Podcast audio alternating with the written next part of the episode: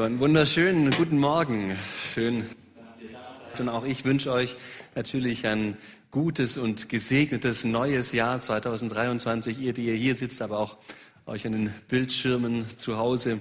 Schön, dass äh, wir miteinander verbunden sind und dass wir dieses Jahr gemeinsam erleben dürfen, auch als Gemeinde. Es ist eine Freude für mich, mit euch unterwegs zu sein in diesem neuen Jahr und unserem Gott und Jesus immer näher zu kommen, gemeinsam. Weil nichts weniger ist ja unser Anspruch. Ne? Das wäre eine falsche Demut zu sagen, dass wir weniger wollen, als dem lebendigen Gott zu begegnen. Er hat sich uns ja genähert. Das haben wir gerade gefeiert an Weihnachten vor ein paar Wochen. Und er möchte Gemeinschaft mit uns haben. Und deswegen sehnen wir uns danach, auch mit ihm diese Gemeinschaft zu haben. Spornen wir uns an als Gemeinde und wollen wir das gemeinsam erleben, dass wir diese Begegnungen haben mit diesem Jesus. Und ich freue mich, dass ich das mit euch zusammen auch im neuen Jahr erleben darf. Heute habe ich uns einen Bibeltext mitgebracht, einen Bibeltext, den ich ja absichtsvoll ausgewählt habe, ja, wie das meistens der Fall ist, aber ich möchte ihn ganz bewusst an den Anfang dieses neuen Jahres stellen. Wir haben uns als Gemeindeleitung äh, Ende des letzten Jahres zu einem ähm, Klausurtag mal getroffen und da haben wir uns Gedanken darüber gemacht, wie so die Gemeinde gerade aufgestellt ist und was uns auffällt und auch was wir in diesem neuen Jahr für Impulse setzen wollen, was uns wichtig ist für uns als Gemeinde in diesem neuen Jahr. Und wir haben viel hin und her überlegt und gebetet und ein Punkt, der dabei rausgekommen ist unter ein paar anderen, aber ein wichtiger Punkt ist der, dass wir lebendige Spiritualität leben wollen. Im, im, ja, jetzt denkt sich vielleicht einer oder andere, was ist das komisches Wort? Spiritualität hört sich komisch an. Ähm, aber das bedeutet einfach, dass wir lebendig glauben wollen, dass unser Glaube nicht einfach nur so ähm, nebenher läuft und irgendwie nur so ein Beiwerk ist in unserem Leben, sondern dass der lebendig ist, dass der wächst, dass der sich verändert, dass es was Dynamisches ist, weil Glaube bedeutet ja im tiefsten Kern dass wir eine Beziehung haben zu diesem Jesus. Und Beziehung ist ja immer was Dynamisches. Das ist ja immer nicht so gut für die Beziehung, wenn, wenn dann Stillstand herrscht, wenn es nicht weder vor noch zurück geht. Und so ist es etwas, was wir uns vorgenommen haben, auch für dieses Jahr, dass wir, ähm, dass es im Wesen des Glaubens und deswegen auch im Wesen unserer Gemeinde darum gehen soll, dass jeder Einzelne von euch und von uns ähm, diese Begegnung hat mit Gott mit Gott, mit seinem Geist, mit seinem Wort, ähm, dass wir wachsen im Glauben, in der Erkenntnis und dass ähm, unsere Beziehung zu ihm im alltäglichen Leben reift. Und zwar konstant bis zur Ewigkeit. Das ist so unser Wunsch. Und in der Gemeinde wollen wir uns dabei unterstützen, begleiten, helfen, anfeuern, ermutigen. Und deshalb habe ich als Start für dieses neue Jahr diesen Text rausgesucht. Ein Text aus Johannes 21.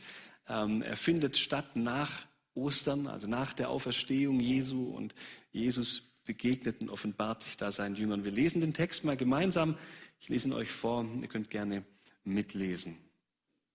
Danach offenbarte sich Jesus abermals den Jüngern am See von Tiberias. Er offenbarte sich aber so. Es waren beieinander Simon Petrus und Thomas, der Zwilling genannt wird, und Nathanael aus Kana in Galiläa und die Söhne des Zebedeus und zwei andere seiner Jünger. Spricht Simon Petrus zu ihnen, ich gehe fischen.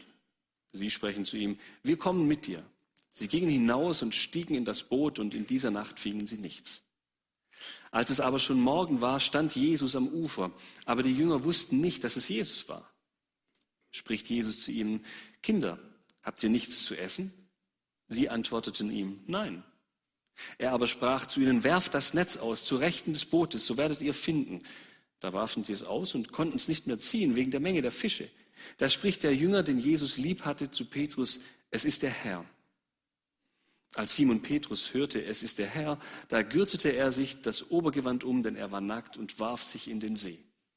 Die anderen Jünger aber kamen mit dem Boot, denn sie waren nicht fern vom Land, nur etwa 200 Ellen und zogen das Netz mit den Fischen. Als sie nun an Land stiegen, sahen sie ein Kohlenfeuer am Boden und Fisch darauf und Brot. Spricht Jesus zu ihnen, bringt von den Fischen, die ihr jetzt gefangen habt. Simon Petrus stieg herauf und zog das Netz an Land voll großer Fische, 153. Und obwohl es so viele waren, zerriss doch das Netz nicht. Spricht Jesus zu ihnen, kommt und haltet das Mahl. Niemand aber unter den Jüngern wagte ihn zu fragen, wer bist du? Denn sie wussten, es ist der Herr. Da kommt Jesus und nimmt das Brot und gibt es ihnen, desgleichen auch den Fisch. Erstmal kurz ein paar Worte zum Kontext. Ich habe schon gesagt, das ist, hat nach Ostern stattgefunden. Das heißt, Jesus ist auf diese Erde gekommen, er hat gewirkt auf dieser Welt, hat Wunder getan, hat seine Jünger gelehrt und dann ähm, ist er gestorben für, und hat gelitten und ist gestorben und dann wieder auferstanden, wieder lebendig geworden. Und jetzt begegnet er wieder seinen Jüngern und die Frage ist, was macht er jetzt? Und man könnte erwarten, dass Jesus erstmal die Jünger einschwört und sagt, so, jetzt geht's los mit Gemeindebau, mit Kirchenbau. Jetzt zeige ich euch mal, wie es geht. Jetzt gebe ich euch mal Papyrusrollen. Ich habe da ein paar vorbereitet und da habe ich euch aufgeschrieben, wie die perfekte Struktur aussieht, wie der perfekte Gemeindebau aussieht, wie ihr es machen sollt. Und dann legt mal los. Dann macht mal was. Dann schaut mal, dass ihr rankommt mit euren Begabungen, die ich euch geschenkt habt und tut mal was. Ja, jetzt geht's weiter. Jetzt geht's los. Aber wisst ihr was? Jesus hat es damit gar nicht eilig. Ich meine, das kommt später noch. Ne? Gemeinde ist Jesus wichtig und ist Jesu Weg, sich zu offenbaren in dieser Welt. Und deswegen macht er das dann auch. Aber zuerst mal ist ihm das gar nicht so wichtig. Zuerst mal sind ihm die Begegnungen wichtig. Die Begegnungen mit seinen Jüngern. Und es zeigt uns ganz viel von dem, was auf dem Herzen Jesu liegt, wie er auch uns begegnen will und was ihm wichtig ist auch für uns heute. Was, wie waren denn die ersten Begegnungen? Wir, wir erinnern uns. Ähm, ich erzähle mal ein bisschen davon. Die erste, die allererste Begegnung, die Jesus hatte mit äh, den Menschen, das war die Begegnung mit den zwei Frauen am Grab eine zutiefst einfühlsame, seelsorgerliche Begegnung, die er da hat mit diesen Frauen. Und die gehen dann zu den Jüngern und erzählen ihm, dass Jesus auferstanden ist. Und danach, da begegnet Jesus den Emmaus-Jüngern. Emmaus-Jüngern, weil sie auf dem Weg nach Emmaus waren und Jesus ähm, lief neben ihnen her und sie erkannten ihn nicht. Also in all den Geschichten erkennen sie ihn erst nicht. Er hat einen anderen Leib nach der Auferstehung. Und dann laufen, läuft er neben ihnen her und, und, und sie reden. Und es ist wichtig für Jesus anscheinend, mit ihnen zu reden und sich auszutauschen und ihnen zu, zu hören, was ihnen auf dem Herzen ist und ihnen zu erzählen, was ihm auf dem Herzen ist. Und dann sind sie dann dort in Emmaus und äh, sie fangen an, was auf dem Tisch zu, zu, zu haben und essen gemeinsam und Jesus bricht das Brot mit ihnen und dann erkennen sie plötzlich, das ist Jesus. Es ist Jesus wichtig, diese Begegnungen zu haben. Und dann geht es weiter, dann erscheint er den jüngeren Männern und Frauen, die in einem Saal zusammen sind und die um ihn eigentlich getrauert haben, aber schon gehört haben, er ist eigentlich auferstanden und ein paar davon, ein paar Leute waren verwirrt. Der Thomas, der hat gesagt, das kann gar nicht sein. Ich glaube das erst, wenn er hier direkt vor mir ist, wenn ich ihn sehen kann, wenn ich ihn anfassen kann, die meine Hände in seine Wunden legen kann, dann glaube ich, dass das Jesus ist. Und das passiert dann. Und Jesus verbringt Zeit mit ihnen. Und er lässt Thomas das zu, dass er in seine Hände fasst, in, die, in diese Nägelmale fasst. Und er lässt Raum für seine Fragen und für seinen Zweifel. Und dann gibt es noch weitere Begegnungen mit den Jüngern. 1. Korinther 15 berichtet davon, wann die waren, ob jetzt vor unserem Ereignis oder danach, wissen wir nicht. Aber auch da gab es noch Begegnungen. Und dann eben die Geschichte, die wir gerade gelesen haben. Was sagen uns diese Begegnungen über den Kern des Glaubens? Und über den Kern dessen, was Jesus möchte, was ihm wichtig ist. Es ist schon wichtig, ne? es ist schon wichtig, dass Gott auch einen Plan mit seinen Nachfolgern hat, dass sie ihm dienen dürfen, dass sie sein Reich bauen dürfen in seiner Welt, begabt mit den Begabungen, die er uns durch seinen Geist ge gegeben hat, dass wir ein Reich in Liebe und Gerechtigkeit bauen. Das ist schon, schon richtig. Es ist auch richtig, dass wir die Welt und unser Umfeld verändern und hoffentlich verbessern können. Es ist auch so, dass, dass er Werte und dass er Wesensveränderungen in uns bewirken möchte. Ja, so der fromme Begriff ist Heiligung, ja, dass wir mit unserem Charakter Charakter liebender und, und ihm ähnlicher werden.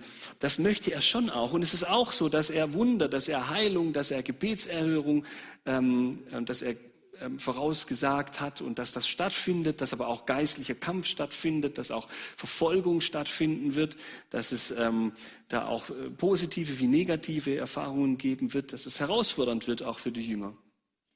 Und es ist ihm auch wichtig, und das ist auch so, dass Strukturen und Gemeindegründungen und das alles, dass das wichtig ist und dass das mal sein soll. Aber, aber das Erste, das allererste, was Jesus macht nach seiner Auferstehung, in diesen ganzen Begegnungen, ist, dass er Gemeinschaft hat mit seinen Jüngern dass er Zeit mit ihnen verbringt, dass er sich nahbar macht, dass sie ihn anfassen können, dass sie ihn Dinge fragen können, dass er ihnen Dinge weitersagen darf, dass er ein offenes Ohr für sie hat. Gemeinschaft ist wichtig. Und in dem Fall von unserem Predigtext heute, da lädt Jesus sie ein zu einem Brunch mit Fisch und Brot. Kein Strategietreffen, kein Businessplan, kein theologischer Grundkurs, sondern Gemeinschaft war das, was Priorität hatte. Warum erzähle ich das so ausführlich? Warum ist mir das so wichtig? Ganz einfach, weil ich denke, dass das für uns heute immer noch wichtig ist. Und ich glaube, dass viele von uns zumindest von denen, die schon länger hierher kommen oder schon länger mit Gott unterwegs sind, das eigentlich wissen und eigentlich das so abhaken können und sagen, Timo, das, was du erzählst, das ist ja eigentlich Basic Wissen, das wissen wir eigentlich, das ist doch klar. Aber trotzdem tun wir uns schwer damit manchmal. Diese Gemeinschaft zu suchen mit diesem Jesus, der da steht am Uferrand und mit uns Gemeinschaft haben will. Es gibt eben diesen Alltagsstress, der uns den Blick auf Jesus wegnimmt. Ja, Beruf, Kinder, Beziehungsstress, Krankheit, Leid, das wir erfahren, irgendwelche Hobbys, die uns vereinnahmen und so weiter. Aber auch fromme Geschäftigkeit, ja, wie Mitarbeit, theologische Erkenntnis, die irgendwann mal so festgefahren wird, dass man sehr eng wird in dem, was man denkt und was man glaubt und dass man vielleicht eine Brille aufzieht und alles beurteilt in richtig und falsch, was so rumläuft und ähm, dann auch ungnädig wird oder ähm, solche Dinge. Und dann wird manchmal über Erkenntnisfragen diskutiert und über Gottesdienststile und so weiter. Und das sind ja alles auch wichtige Dinge, von denen man in gewissem Rahmen auch, oder in einem gewissen Rahmen auch, auch reden sollte und, und, und ins Gespräch kommen sollte. Aber manchmal verlieren wir dabei eben den Blick auf das, was Jesus eigentlich will.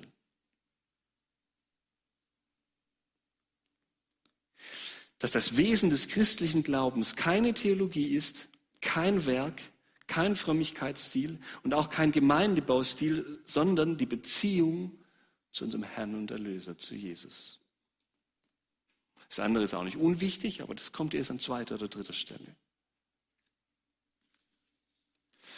Er lädt dich im Alltag zum Brunch ein. Kannst du damit was anfangen? Er möchte dir im Alltag begegnen, wie den Jüngern damals, wie Petrus und seinen Jungs, die damals gesagt haben, okay, jetzt war so viel los, jetzt äh, wissen wir auch nicht, was wir machen sollen und äh, Jesus kommt manchmal, aber irgendwie, was sollen wir jetzt machen? Also Petrus ist Fischer, sagte, komm, lass uns mal fischen gehen, haben wir auch was zu essen, vielleicht können wir ein paar Sachen verkaufen nachher, dann, ähm, und das ist immer gut und da kommen wir auf andere Gedanken, lass uns das doch machen. Und so machen sie das, so gehen sie raus und fischen, aber wie das Leben so spielt, irgendwie läuft es nicht so. Die ganze Nacht gefischt, nichts gefangen, Frustration ähm, ist da. Ja, nicht mal das funktioniert jetzt und alles ist ungewiss und jetzt klappt nicht mal das, wo man eigentlich denkt, man ist da fit drin und das ist der Beruf. Frustrierend muss es gewesen sein. Und dann kehren sie erschöpft zurück, erschöpft und müde zurück zum Ufer. Und da sehen sie die Umrisse eines Mannes, der ihnen etwas zuruft. Ja, was habt ihr zu essen gefunden? Oder habt ihr was gefunden zu essen? Nein, auch noch in der Wunde bohren. Und dann werft eure Netze aus. Und sie erkennen ihn nicht. Und mir ist es irgendwie so ein bisschen auch zum Bild geworden. Vor lauter Geschäftigkeit und Fixiertheit auf irgendwelche Dinge, die uns wichtig sind im Alltag, schwimmen wir in unserem Lebensboot, auf unserem Lebenssee herum und machen und tun und versuchen irgendwie was, was Sinnvolles auch zu tun. Ist ja auch nichts Sinnloses, Fisch zu fangen, war ja ein guter Plan auch von Petrus an sich. Und dann, dann machen die das und dann sehen die das, aber sie erkennen nicht, dass da Jesus am Ufer wartet. Jesus gibt ihnen Hilfestellung. Er wiederholt das Fischwunder. Jesus hat es schon mal gemacht bei der Berufung von Petrus. Ja, da hat er dieses Fischwunder auch ähm, vollbracht und jetzt macht er das wieder und dann steht da der Jünger, der Jesus lieb hatte, so nennt sich selber Johannes, ähm, ähm, der Jünger, den Jesus lieb hatte, der hat das als erstes bemerkt, dem ist, bei dem ist als erstes der Groschen gefallen, der sagt zu Petrus, das ist Jesus, der da steht und Petrus ähm, zieht schnell sich ein Obergewand wieder an, weil er war nur in Unterwäsche da und das ist nicht so gut, ähm, dem, dem, dem, Meister, dem Herrn ähm, in Unterwäsche nur zu begegnen und dann springt er ins Wasser und schwimmt da auf den Meister zu. Er will Gemeinschaft haben mit diesem Jesus und das Boot, das ja diesen schweren Fisch, ähm, das schwere Fischnetz hinter sich herziehen muss, ist etwas langsamer und kommt dann aber auch an bei Jesus und wer steht da? Und hat Essen für sie vorbereitet, ein Brunch. Fische mit Brot und er lädt sie ein. Und sie sollen noch Fisch mitnehmen für, das, für die zweite Runde, den zweiten Gang. Aber das Essen, der erste Gang ist schon vorbereitet. Und dann kommen sie dahin und reden mit Jesus. Und wir sehen, wie wichtig es Jesus ist, Gemeinschaft zu haben beim Essen mit den Jüngern. Ich wäre so gern dabei gewesen. Ich hätte so gern gewusst, über was sie geredet haben. Wie geht's dir? Wie geht's euch? Ich bin lebendig. Welche Fragen habt ihr noch? Weiß ich nicht. Irgendwie sowas in die Richtung. Erzählt mal, was liegt euch auf dem Herzen? Jesus ermöglicht den Jüngern den Blick auf ihn, spricht in ihr Leben hinein. Die Jünger sitzen bei dem, der von sich sagt, er sei die Quelle des Lebens. Das eint sie und auch ihre unterschiedlichen Charaktere. Jesus lädt dich ein, an seinem Feuer zu sitzen und deine Geschäftigkeiten und das, was dich belastet und bewegt, egal ob weltlich oder fromm, für eine Zeit lang mal hinter dir zu lassen. Dein Leben in seinem Licht zu sehen. Fühlst du dich da zu Hause? Was macht es mit dir? Weckt, weckt es eine Sehnsucht in dir?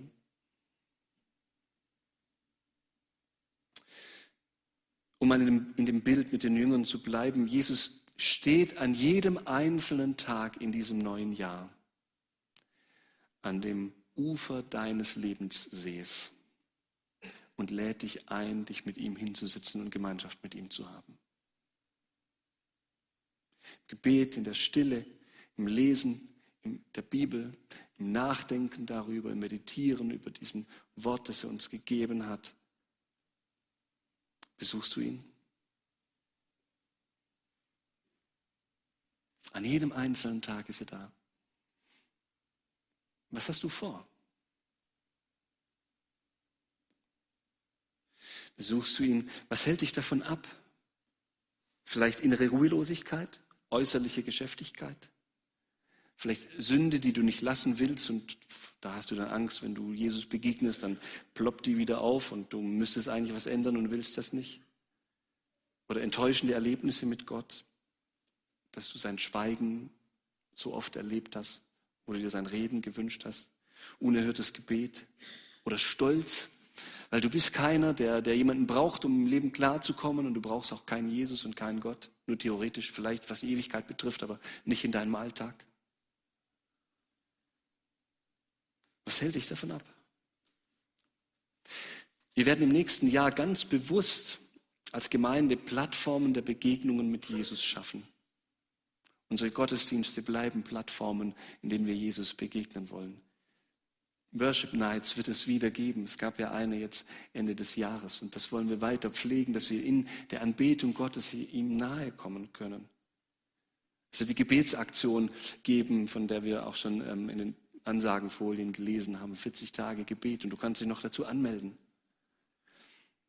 Es wird ähm, Kleingruppenangebote geben, die massiv, dann, die massiv verstärken wollen, damit wir gemeinsam auch uns auf diese Suche, auf diesen Besuch ähm, von Jesus bestärken können in, in dieser Sache. Es wird Gebetsabende geben, Abendmahlsangebote geben und vieles mehr.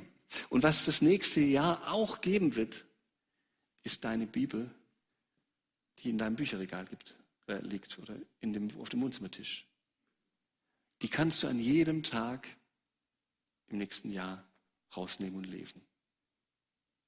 Cool, oder?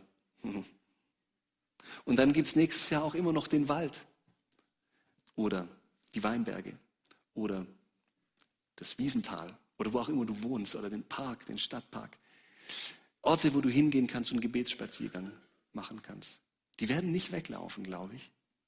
Die wird es jeden Tag geben. Auch im nächsten Jahr. Und die entscheidende Frage, und deshalb ist mir diese simple Predigt heute auch so wichtig, ist die, wo bist du? Wo bist du? Das alles ist da. Das alles wird es geben im nächsten Jahr. Und die Frage ist, wo bist du? Wo wirst du sein? Jesus lädt dich in seine Gegenwart ein. Er sucht die Zweisamkeit mit dir. Lass das Jahr 2023 ein Jahr sein voller Gottesbegegnungen. Suche die Zweisamkeit mit ihm und teile Erfahrungen, die du in deinem Glaubensleben gemacht hast, mit anderen. Unterstütze andere im Glauben. Deswegen haben wir ja Gemeinde. Erzähl anderen von deinen Krisen, die du hast in dieser Beziehung mit Jesus. Lass dich stärken und erzähle von dem Guten, das du erlebst. Sei bereit zu lernen, auch wenn du schon 30 Jahre lang Christ bist. Aber sei bereit zu lernen, im Glauben zu wachsen. Mein Traum für diese Gemeinde ist, dass man im Rückblick auf dieses Jahr sagt, weißt du noch, dieses Jahr 2023, damals in der FEG Lörrach, das war ein Jahr, da hatte ich echte Jesus-Begegnungen. Da konnte ich andere anspornen, das auch zu haben und habe sie selber gehabt. Da bin ich Jesus begegnet, vielleicht zum ersten Mal, vielleicht wieder, nachdem mein geistliches Leben total stagniert ist. Vielleicht wieder, nachdem ich Enttäuschung erlebt habe, Verletzungen erlebt habe, die mich jahrelang davon abgehalten haben, Jesus wieder zu begegnen oder ihm wieder neu zu vertrauen. Oder, oder, oder. Aber da bin ich Jesus begegnet. 2023 war das Jahr, in dem der Pastor und die Ältesten und die Bereichsleiter und die Hauskreisleiter und die anderen Gruppenleiter und, und jeder andere, ich selbst, da kannst du jetzt deinen Namen einsetzen, diese Begegnungen mit Gott und mit diesem Jesus hatten. Die haben alle gesucht, alle in der Gemeinde. Das wäre cool, oder? Das wäre cool, wenn wir so über das Jahr 2023 reden könnten.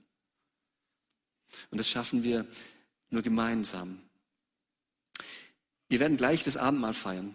Aber bevor ich das Abendmahl einleite, haben wir noch eine Zeit der Stille, so ungefähr eine Minute der Stille. Und ich mache dir Mut, Gott im Gebet zu sagen, was zu diesem Thema du ihm sagen möchtest. Denk drüber nach und sag Gott das, was du ihm sagen möchtest. Ich weiß nicht, was das in dir bewirkt. Vielleicht willst du ihm die Gründe nennen, warum du so selten zu ihm Besuch ans Lagerfeuer gekommen bist im letzten Jahr. Was dich daran hindert. Vielleicht willst du ihm von, von Schuld in deinem Leben berichten. Das Abendmahl ist ja die perfekte Gelegenheit. Da feiern wir das ja mit dem Brot und dem Saft, dass die Schuld vergeben ist. Vielleicht willst du ihm dein Leid klagen, dass du nach jahrelangem Christsein den Eindruck hast, im Glauben festzustecken dass der Glaube in Lebendigkeit eingebüßt hat. Oder, oder, oder. Jetzt ist deine persönliche Zeit mit Gott. Die muss nicht nach der Minute der Stille aufhören, die kann weitergehen im Abendmahl, in der Anbetungszeit, die wir nachher miteinander haben werden. Aber nutze diese Zeit, Jesus zu sagen, wie es steht mit dir und deinen Lagerfeuer besuchen, momentan und im kommenden Jahr. Ich schließe dann die Minute der Stille mit einem Gebet ab.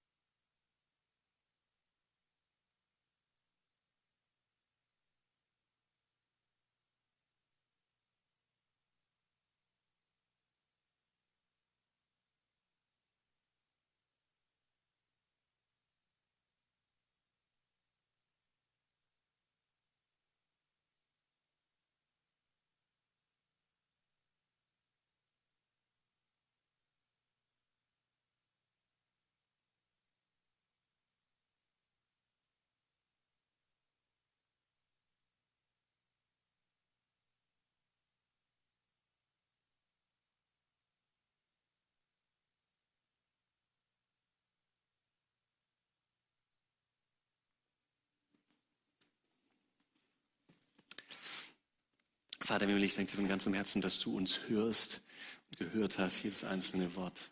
Danke, dass du jemand bist, der auf uns wartet, der mit offenen Armen da ist für uns, der sich um uns kümmert, der uns zuhört, dem Klagen, das wir haben und den Sehnsüchten, die wir haben und dem, wie wir Leben empfinden, wie wir Glauben empfinden.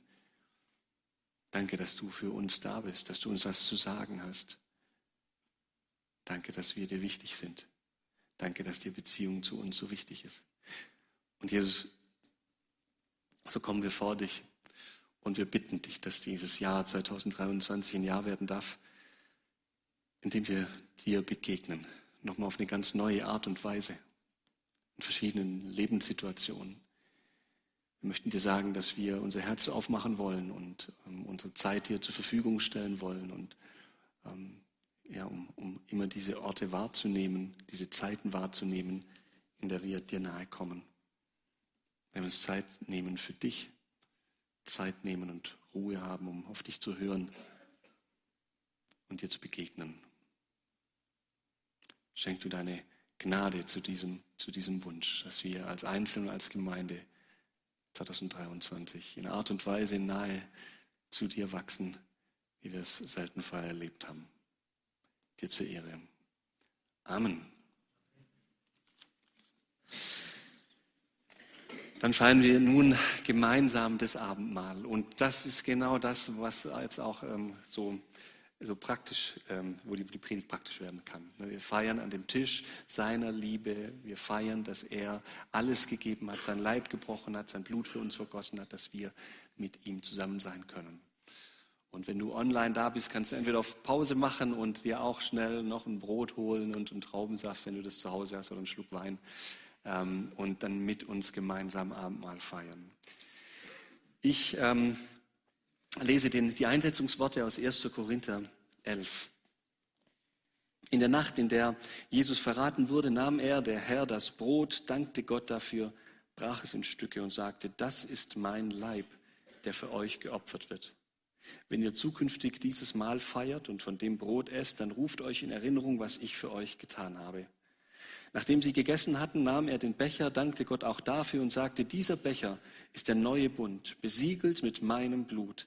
Wenn ihr künftig aus dem Becher trinkt, dann ruft euch jedes Mal in Erinnerung, was ich für euch getan habe. Vater Mimmel, ich danke dir von ganzem Herzen, dass wir das tun dürfen, dass wir diese Gelegenheit haben, zu dir zu kommen, dass du Frieden schaffst, indem dass du für unsere Schuld gestorben bist am Kreuz, dein Blut vergossen hast. Dass wir das glauben dürfen, dass wir das annehmen dürfen und dann wissen dürfen, du bist, du hast die Schuld weggenommen und wir sind rein und wir sind heilig vor dir. Und wir können dir begegnen.